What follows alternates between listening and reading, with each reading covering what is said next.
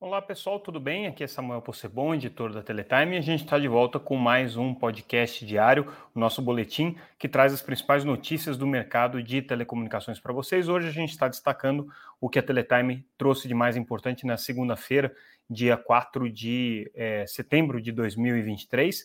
Lembrando sempre que esse nosso podcast tem o patrocínio da ConnectWay, uma empresa que há mais de 20 anos distribui soluções e tecnologias Huawei para o mercado brasileiro. E a gente, como sempre, agradece essa parceria com a ConnectWay que viabiliza esse podcast todos os dias para vocês. Vamos começar com as notícias que foram é, destacadas pela Teletime, mais relevantes. A gente traz uma informação exclusiva de que o GAISP está é, tá estudando ampliação é, das infovias previstas para atender a região norte do Brasil. Bom, vamos tentar explicar o que, que é isso. É, quando foi realizado o edital de 5G, em 2021, é, algumas das obrigações colocadas para as operadoras de telecomunicações estavam relacionadas à é, implementação dessas infovias do programa Amazônia é, é, Integrada e Sustentável, o projeto PAIS, como era conhecido. Parte do programa Norte Conectado, parte do programa Amazônia Conectada, que já vem é, de alguns anos atrás. É, pois bem, seriam, né, são previstas aí sete infovias para serem construídas, entre a infovia é, 01, 02, 03, 04 até a 08. Então, é, existe essa, esse planejamento, essa programação para implementação dessas infovias. A Infovia 01 foi construída é, anteriormente é, dentro de um projeto é, tocado pela EAF, que é a, é, pela EAD, perdão, que era a entidade administradora é, da implementação das metas da faixa de 700 MHz, que foi licitada há muito tempo atrás, e a partir da 02 seriam implementadas então agora a partir é, do trabalho da EAD, da EAF, agora sim EAF, perdão, que é a entidade administradora da faixa, responsável pela implementação dessas é, é, obrigações colocadas no edital de 5G. O GAISP é o grupo coordenador da Anatel que é, coordena esses trabalhos implementados pela EAF nesse caso especificamente. É, o projeto é, da, da, da, Infovia 02 ele já está em implementação, ele já está sendo colocado é, é no ar, já está sendo implementado, perdão, da Infovia 01 ele já está sendo implementado agora, é, e agora existe a perspectiva de que é, as próximas Infovias sejam licitadas aí até o final do ano. O que tem de novidade aqui nessa informação que a gente traz é que o GAISP já fez uma pré-avaliação em relação aos custos desse projeto e tudo indica que vai sobrar dinheiro, vão sobrar recursos para que esses projetos possam ser ampliados. E aí a ideia do GAISP, é, pelo menos que está sendo estudado aí, está sendo começando a, a, ser estudado esse, esse projeto, é fazer uma ampliação é, para mais mil quilômetros de infovias é, subfluviais, ou seja, essas infovias na região amazônica, é, que vão conectar aí cidades como é, Itaituba, no Pará, Altamira, no Pará também, é, Tucuruí, né, no Pará. No final das contas, acrescentando em mais de mil quilômetros a infraestrutura subfluvial que vai ser implementada, chegando aí a um total de um milhão de habitantes é, sendo atingidos por, essas, por esses projetos, por essas infovias aí. É, o grande desafio é, agora né, é primeiro conseguir fazer sobrar recursos para isso e depois o planejamento dessas infovias. É, segundo o cronograma que está sendo estabelecido aqui pela, pela, pelo GAISP, né, a ideia é que você tenha é, já nesse, nesse ano agora a conclusão da Infovia 01, né? É, a partir do próximo, do próximo ano, é, a gente já vai ter a 02, a 03 e a 04 concluídas, né? e é, fica agora a programação para as próximas Infovias é, a partir de 2023. Então, você vai ter a, a Infovia 04 é, implementada em 2023, a 03 em 2023, é, a 02 também em 2023 e é, as próximas, a 05, a 06 e a 08 é, em 2024. E existe agora também uma discussão sobre como é que vai ficar a situação da infovia é, é, dentro desse programa, dessa, dessa programação que está sendo colocada em implementação agora. É, existe um, um, um, desafio né, que precisa ser debatido, que é com relação a é, é, qual que é o resultado final da construção dessas é, infovias na região amazônica, porque você conecta né, algumas localidades, alguns municípios, mas você tem que trazer conexão para dentro das cidades. Então, é, dentro do planejamento da, do GAISP, que existe a previsão de que sejam colocadas infovias na região, é, é, redes metropolitanas nessas regiões que foram atingidas. Então, é, uma vez que chega o cabo ótico ali pelo rio, você faz uma rede metropolitana também para conectar escolas, o fórum é, é, local, é, postos de, de, de, saúde, enfim, existem aí uma série de compromissos que estão sendo estabelecidos para conexão nessas localidades, para tentar trazer né, aquela característica da conectividade significativa né, que, que existe é, hoje como princípio de políticas públicas. É, conexão também das Forças Armadas, lembrando que esses projetos todos nasceram a partir de uma iniciativa do Exército, que era é, o projeto Amazônia Conectada, que foi o primeiro, né, foi pioneiro aí nessa, nessa iniciativa, e agora, é, com essa previsão de ampliar ainda mais a cobertura é, a partir do, do, das sobras de recursos que vão ser feitas. Então, essa é a informação que a gente traz exclusiva aí com relação ao trabalho das infovias que vão ser é, desenvolvidos a partir de agora pela EAF, que é a entidade administradora que cuida desses projetos, mas sob orientação aqui do GAISP. A gente traz também uma matéria sobre é, uma pesquisa realizada pela Accenture que mostra é, o grau de competitividade no mercado de banda larga brasileiro. Tá? E segundo a Accenture, nos, nos, nos mercados pesquisados por eles, é, a banda larga no Brasil hoje é a mais é, competitiva. Tá? Você tem mais de 50% do mercado na mão de operadores competitivos. É, isso não acontece em nenhum outro mercado do mundo. O mais próximo é o mercado indiano, em que 42% está na mão de empresas competitivas.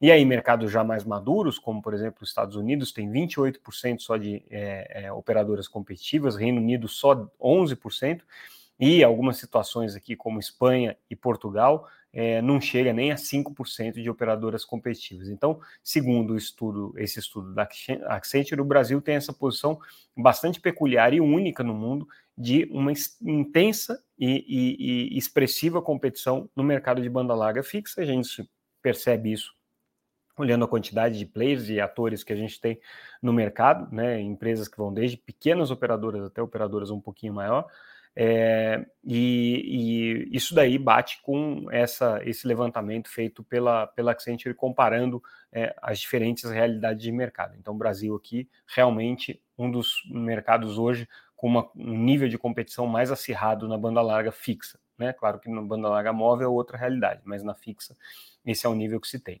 Aí falando em banda larga móvel, né, é, a Intelbras, a gente traz essa outra matéria em que a Intelbras traz uma perspectiva aí de quanto que a banda larga fixa por redes móveis ou pelas redes 5G, né, vai representar no mercado de banda larga. E para é, é, otimismo aí de alguns, é, a Intelbras fala em 20% de participação do FWA como tecnologia de acesso na banda larga brasileira.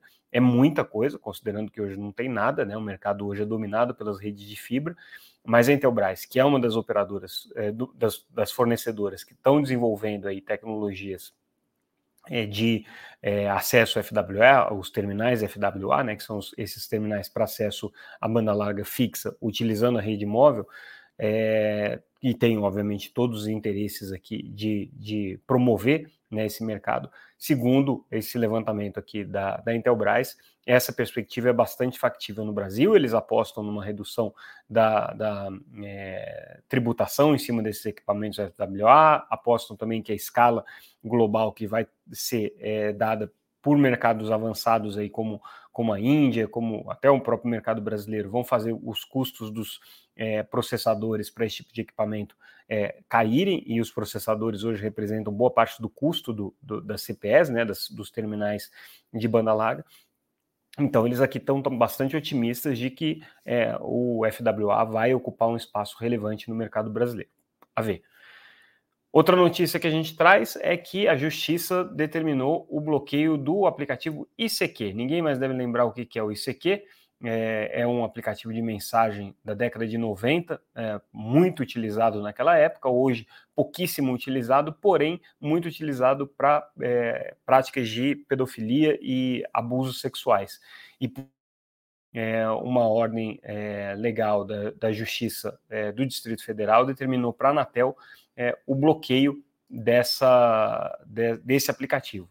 Isso aqui só ilustra aquilo que a própria Anatel já vem dizendo, que ela tem um papel hoje relevante no combate à desinformação, aos crimes cibernéticos, aos crimes cometidos em ambientes virtuais, que é justamente esse papel de determinar e operacionalizar os bloqueios é, às redes. E aqui é um, mais um exemplo, lembrando que durante o período eleitoral a Anatel é, teve que várias vezes fazer determinações de bloqueio, já houve tentativa de bloqueio do WhatsApp, do Telegram, de vários aplicativos por conta de ordens judiciais, sempre passando aqui pela Anatel. Então, só reforço o ponto de que ela está hoje é, desempenhando esse papel bastante central aí no ecossistema digital.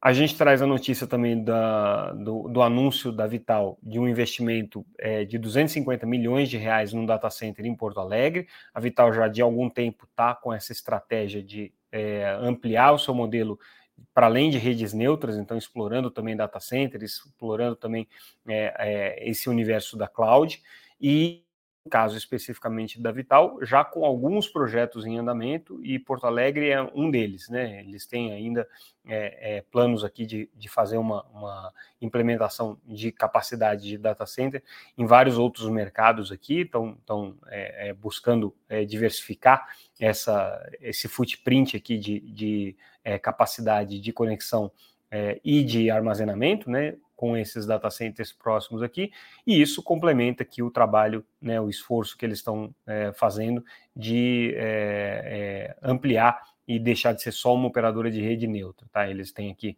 data centers é, já em Fortaleza, é, no Rio de Janeiro, na, na Colômbia, então com essa infraestrutura aqui a Vital é, pretende dar esse passo competitivo.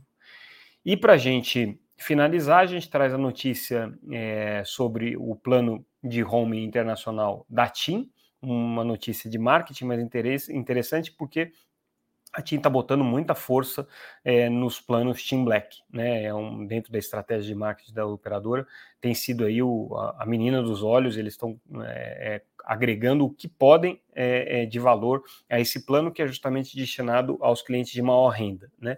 E agora é, nesse portfólio de home, eles basicamente aderiram aí aos modelos que já estão sendo praticados em outras operadoras é, de acesso a dados ilimitado, na verdade não ilimitado, mas assim no limite da franquia do próprio usuário, é, quando o usuário contrata esses serviços de home internacional, né, com, com é, agora, os pacotes do Team Black e o Team Black Família passam já a incluir esses novos é, serviços, né, esses serviços que a, que a TIM chama de TIM Viagem, que é o portfólio de home internacional.